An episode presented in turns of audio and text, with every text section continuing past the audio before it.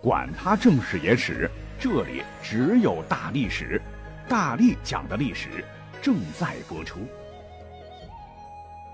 大家好，我是大力丸。说起下面这首歌，很多朋友应该很熟悉哈。地道战，嘿，地道战，埋伏无暇神兵千百万。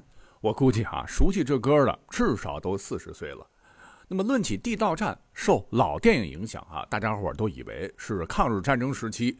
为了反扫荡，在华北冀中平原上，抗日军民利用地道打击日本侵略者。我军民发明的一种作战方式，能打能躲，防水防火防毒，逐渐形成防联防、内外联防，相互配合，神出鬼没的来打击敌人。但其实从历史上看，这个地道战的发明者可不是近代人，而是早了几千年的老祖先们。你像春秋战国时，春秋就曾记载过实战，说郑子产，子产率车七百乘伐陈，萧突陈城，遂入之。突就是穿的意思，穿地或者穿城，这早期的一种地道战术。而善于防守的莫迪，在《墨子备学篇》中总结了前人经验，记载了多种针对地道战的战法。一呢，是在城内守军先开挖堑壕。防止敌军外城挖地道偷袭，因为同一平面容易被发现，可根据地穴方向开凿地道，以穴攻穴，瓮中捉鳖，将敌人消灭在地道口。二呢，就是瓮听，根据沿城墙根每五步穿一井，将陶制口小肚大的大陶瓮放入其内，皮革覆鹰口，是聪耳者壮婴耳听之，审学之所在，凿穴迎之。这个瓮应该是最原始的雷达吧？还说穴垒之中备狗，狗吠即有人也。可见，关于地道反地道的矛与盾之战，已经成为了古代常用战术之一了。那随着战术的不断演化成熟，在一个非常重要的历史时期——乱世时的东汉至三国，就成了克敌制胜的法宝，经常被运用。而最为战果辉煌的，当属东汉开国皇帝光武帝刘秀。想当年，他所统领的勉强老弱病残、马夫伙夫加上还不到两万人，缺衣少粮，乃是绿林军中的小小一股，竟然不可思议的在昆阳一举击溃了王莽四十二万装备精良的正规大军，宣告了新朝的灭亡。简单算一算，四十二除以二，平均一个人打二十一人。哎，这可能发生吗？当年刘秀是怎么办到的呢？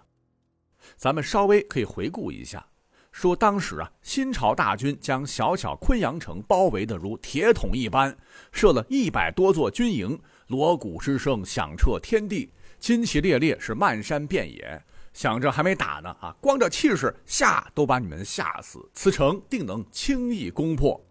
结果冲啊杀呀，新朝军损失惨重，这个城呢依然是巍峨屹立。于是新军就开始开掘地道，使用大量的云梯、楼车、冲车掩护下面，形成火力交叉网，对城内实砸建设。城中的军民都头顶门板，苦苦支撑。众位将领内心当时也动摇了，敌人火力太猛烈了，干脆投降吧。正是刘秀振臂一呼，信心满满，鼓励大家说。坚守昆阳，派人联系外援，里应外合，必歼敌于城下。那面对新朝军队的泰山压顶，如何固守呢？守将们按照刘秀的意思，咱见招拆招，见地面有动静，马上堵洞口，守株待兔，见一个砍一个，见一对撸一双，彻底粉碎了新朝大军要地道战奇袭的构想，为外援的到来争取了宝贵的时间。当援军终于赶到时，刘秀率敢死之士，骑着重装战马，呼啸着冲向新朝军队，将贼军队列全都冲的是七零八落。后面援军也是一把利刃直插入敌营的中军，昆阳守军也是打开城门倾巢杀出。而就在双方焦灼厮杀时，老天爷也帮刘秀啊！好端端的是，忽然刮起了飓风，呜，天空哗啦啦降下大暴雨，是大风飞瓦，雨如注水。新朝军崩坏嚎呼，士卒奔走，各归还其军，是天时地利人和，刘秀大胜。此战也成为了压垮王莽的最后一根稻草。四个月以后，王莽被杀死在长安。可见当初若没有刘秀组织起出色的反地道战，估计城池早就被端了，大家全被新朝大军是踏为齑粉。若是这般，哪里还会有后来的强盛的东汉王朝呢？一定意义上说，地道战的胜负确实决定了王朝的轮替兴衰。而等到一百多年后的东汉末年，政治腐败，民不聊生，群雄并起，战事更为激烈，地道战被发挥到了极致。而最成功的一次战例呢，就是当年北方袁绍和公孙瓒的争霸战。本来呢，公孙瓒是占据优势的，但是在界桥之战中，白马义从等精锐全被消灭，一蹶不振，便困退至易县。义地南临易水，公孙瓒竟然想打造一座攻不破的居高临下的超级堡垒，令军士挖壕沟，十道环绕，堆积山丘高各五六丈。上面呢安营扎寨驻兵，中心的山丘高达十丈，约合现在的三十三米多哈，大概就是十层楼高。在其上又筑楼，公孙瓒自居置铁门，那呈送文书细绳引上，城内储粮三百万斛，可以吃上很多年。公孙瓒自以为聪明，我坚守几年没问题呀，我就像乌龟头缩进壳，你奈我何？可以高枕无忧了。袁绍呢，确实久攻不下，情急之中一拍脑门地上咱攻不进去，干脆咱从地下挖地道啊，从地下攻，就吭哧吭哧的派人一直挖地道，挖到了公孙瓒的高楼底下，直接导致这高楼地下的地基不瓷实了，被挖空了，就轰然倒塌。袁军趁机攻入城中，击败了公孙瓒。那么激战中，惶恐的公孙瓒写信给儿子说。袁氏之功状若鬼神，梯冲五五楼上，鼓角鸣于地中。可见地道战带给他的这种心理震撼。那靠着地道战，袁绍也成为了当时全国最大的诸侯。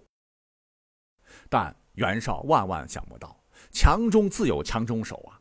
将地道战出神入化的谋略家，竟然是自己曾经的玩伴，后来的死对头曹操。话说，公元二零零年，北方的袁绍和曹操对决于官渡。本来袁绍占尽优势，可是接触几次呢，都是曹军小胜。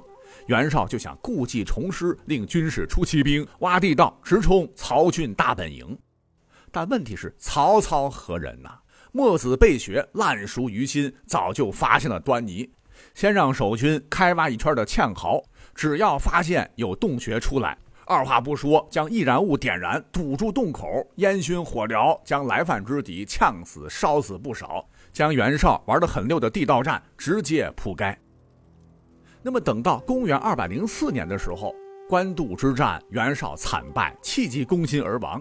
曹操又与其子袁尚统帅的残部战于袁绍老巢邺城，邺城城高墙厚，曹操干脆反过来，哈，用了地道战来奇袭。哎，只是很可惜，被守将沈佩发现，战术失败。但曹操不灰心，再出奇谋，派人先毁去地道，又开凿壕沟，围圈达四十里，是围住邺城。当时城上沈佩觉得，哎，这不是搞笑吗？沟堑都挖得很浅很浅，军士们跟没吃饭的娘们儿一样啊！你们没力气吗？嘲笑半天也没有派兵破坏。没想到，哎，就趁着援军松懈时，曹操趁着五月漳河水涨，连夜在浅沟之上马上挖成了深两丈、宽两丈的深壕，将漳河倒灌。这下完喽！邺城内外的补给信息全被切断，成了孤岛。一下子城中饿死大半，不久城破，曹军大胜。而等到公元二百一十九年的时候，曹操再次使用了地道战术。因为此时名将徐晃啊，正与关羽激战于襄樊，关羽突然发动了进攻，围困魏国的襄阳樊城。于禁当时督七军三万人救援樊城，遭遇暴雨，以致水淹七军。关羽趁机乘大船进攻，俘获于禁，斩杀了一箭射中自个儿前额的庞德，重创曹魏，威震华夏。那么在战事危急时，曹操派各路人马驰援樊城被困的曹仁。也是通过挖地道与曹仁部取得了联系，这才让绝望的曹仁军事士气又大振，众将士誓死镇守住了樊城，抵挡住了关羽重兵围攻，迎来了战事的转机，那就是关羽被吕蒙这小子给偷袭了。不过呢，比起这个地道狂人曹操，大家伙最喜欢的千古谋圣诸葛亮，虽远不如《三国演义》那么妖能呼风唤雨，内政搞得不错，军事谋略是有短板的。但是呢，根据正史《三国志》记载，诸葛亮在第二次北伐时，曾围攻只有一千多魏军的陈仓，遇到了魏将郝昭这块硬骨头。云梯、冲车、床弩、投石车都试了一遍，死伤甚重，陈仓岿然不动。也曾情急之下采用过地道战术。史书载，亮又为地突，欲涌出城里，但很可惜，郝昭棋高一招，哈，于城内穿地横截之，最终相持二十多天，粮草又不足，诸葛亮只得退兵。此番攻城战失败，也成为了诸葛亮心中永远的痛。那么再之后，虽江山一统，不是三国归了晋吗？可是很快西晋灭亡，五胡乱华，十六国呀，你方唱罢我登场。你像冉闵围襄国，慕容熙攻辽东，都大量使用过地道战。是直到南北朝时，北魏不是分裂成了东魏、西魏吗？别看都是魏啊，彼此征伐不休。那么在一千四百多年前。东魏实际的掌权者高欢曾率东魏大军西征死对头，面对地势险要、历代兵家必争之地，是城周八里、四面并临深谷的玉璧城，高欢势在必得。若攻下玉璧，这样吞并关中、并州大片土地，将易如反掌，西魏一定死翘翘。没想到，哈，玉璧城是坚如磐石啊，死死拖住了大军前进的步伐。在久攻不下的情况下，高欢与玉璧城守将，也被誉为是南北朝第一名将的韦孝宽，展开了被列入古代经典战史的地道攻城战。这个冷兵器时代惨烈程度，据说不亚于二战时的斯大林格勒保卫战。几番较量，城下已经尸骸遍地，空气中弥漫着血腥味儿，城池依然在韦孝宽手中。高欢直接就改变战术，派士卒昼夜挖掘地道通向玉璧城南。为免打草惊蛇，高欢迷惑守军，派遣地面部队昼夜不息攻打玉璧城北。战事太激烈了，尸体垒得跟小山一样高，攻势也不减。但韦孝宽一眼看出哪有攻城死命朝一边用力的啊，就有些反常，觉得搞不好是障眼法，要掩护另一面。哎，就派人死死盯住城南。果然发现地面有动静，是犬吠不已。于是呢，他就想到了墨子一招，挖了一条深沟。老办法，壕沟里面储存大量柴草，点燃柴草，用皮囊鼓风吹进地道，呛得不行啊！灰不溜秋的贼军一冒头，只见大刀片子咔咔咔伺候，东魏军是哭爹喊娘，被烧死的、熏死的、砍死的啊，不计其数。可是呢，高欢跟曹操一样，也是战术大师，绝不轻言放弃。又下令扩大规模，二十一条地道向城内齐头并进开挖。那挖到城墙之下，再向下深挖。这样的话，地面被挖空了，上面不就悬空了吗？